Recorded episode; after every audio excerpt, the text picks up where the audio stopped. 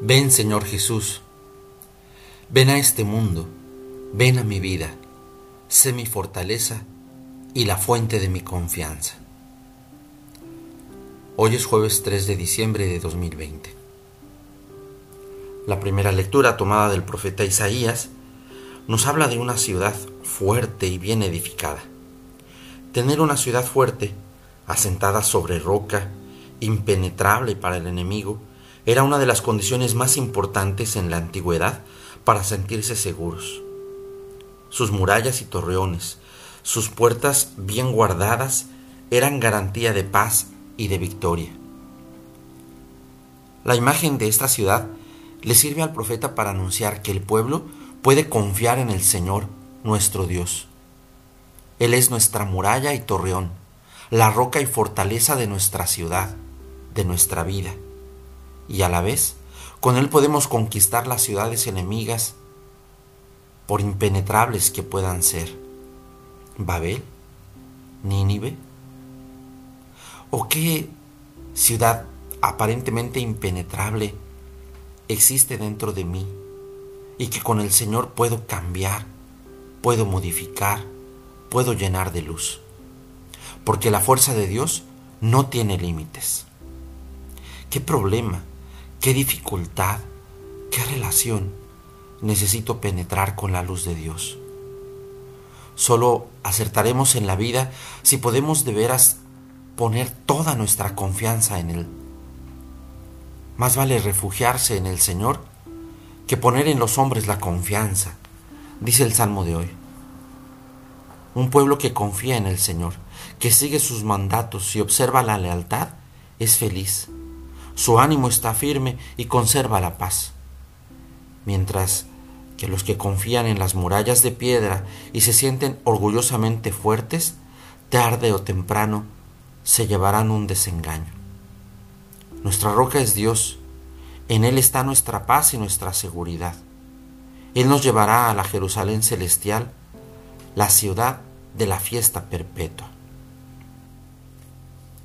El Evangelio de hoy está tomado de San Mateo en el capítulo 7 versículos 21 y 24 a 27. Dice así, En aquel tiempo Jesús dijo a sus discípulos, No todo el que me diga, Señor, Señor, entrará en el reino de los cielos, sino el que cumpla la voluntad de mi Padre que está en los cielos. El que escucha estas palabras mías y las pone en práctica, se parece a un hombre prudente que edificó su casa sobre roca. Vino la lluvia bajaron las crecientes, se desataron los vientos y dieron contra aquella casa, pero no se cayó, porque estaba construida sobre roca. El que escucha estas palabras mías y no las pone en práctica, se parece a un hombre imprudente, que edificó su casa sobre arena. Vino la lluvia, bajaron las crecientes, se desataron los vientos, dieron contra aquella casa y la arrasaron completamente. Dos comparaciones sirven de conclusión a las enseñanzas de Jesús reunidas en el Sermón del Monte. Las dos plantean una alternativa, dos formas de ser discípulos, dos maneras de edificar la propia casa. Los que escuchan el mensaje de Jesús tienen que elegir este procedimiento literario se encuentra ya en el Antiguo Testamento y fue también utilizado por los primeros cristianos para definir su estilo de vida frente a otras formas de vivir. Mateo coloca estas sentencias al final de su primer discurso para invitar a lectores y oyentes a elegir el camino de la vida, haciendo la voluntad de Dios y poniendo en práctica las enseñanzas de Jesús. Este pasaje nos presenta un acto de discernimiento entre los que se contentaron con invocar al Señor y los que se aplicaron en cumplir la voluntad de Dios, entre los que solo escucharon y quienes, además de escuchar, pusieron en práctica las enseñanzas de Jesús, entre los que construyeron sobre roca o los que construyeron sobre arena. Mateo invita a su comunidad y a los cristianos de todos los tiempos a enraizarse firmemente en las enseñanzas de Jesús y a traducir estas enseñanzas en acciones concretas, No es suficiente con saber o conocer lo que dijo Jesús. Es importante saber llevarlo a la vida. La parábola de las dos casas que cierra el Sermón del Monte nos enseña que la roca que da estabilidad es Dios, es la fe en Jesús. Y la tempestad es con frecuencia la imagen del final de los tiempos.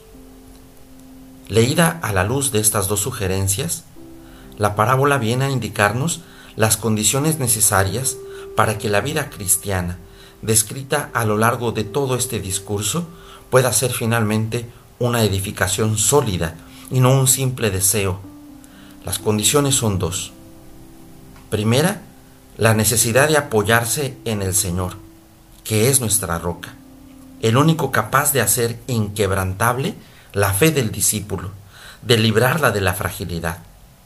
Segunda, la necesidad de un compromiso concreto, de un estilo de vida para pasar de las palabras a los hechos.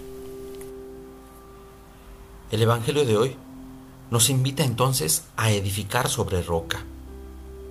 La salvación, o entrar en el reino de los cielos según la expresión del Evangelio de Mateo, consiste en hacer la voluntad de Dios, dice Jesús hacer la voluntad de mi Padre que está en el cielo.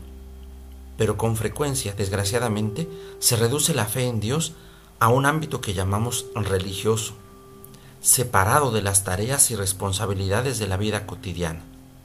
Y así muchas personas se encierran en el mundo de las devociones o en el mundo de lo extraordinario y de lo milagroso. Pero Jesús rechaza con energía que esas sean las obras propias de la salvación. Es decir, no es seguro que esas acciones correspondan a la voluntad de Dios. Esta consiste más bien en buscar primero el reino y su justicia. La roca sobre la que tenemos que edificar nuestra casa no es otra cosa sino que su voluntad, su reino de vida, de justicia, de fraternidad y de paz. No tener en cuenta este criterio evangélico sería construir sobre arena, sin solidez.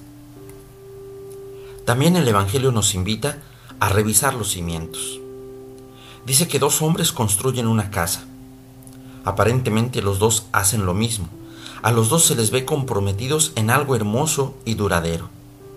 Al llegar la tormenta, se descubre que uno la había sentado sobre roca, mientras el otro había edificado sobre arena. La enseñanza de Jesús es clara.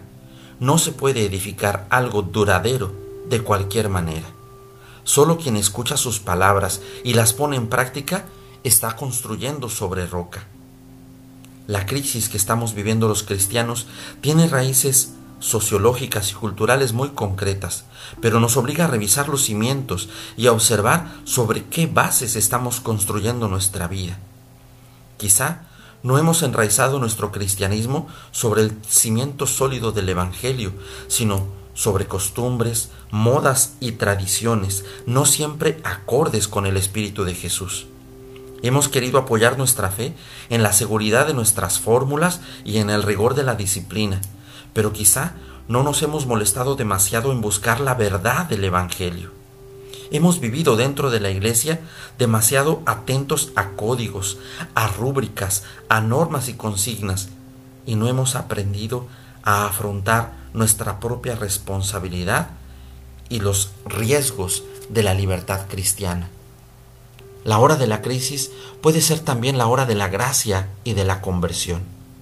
No se trata de reducir el cristianismo al mínimo indispensable para seguir subsistiendo, sino de reanimar nuestra fe desde el espíritu del Evangelio.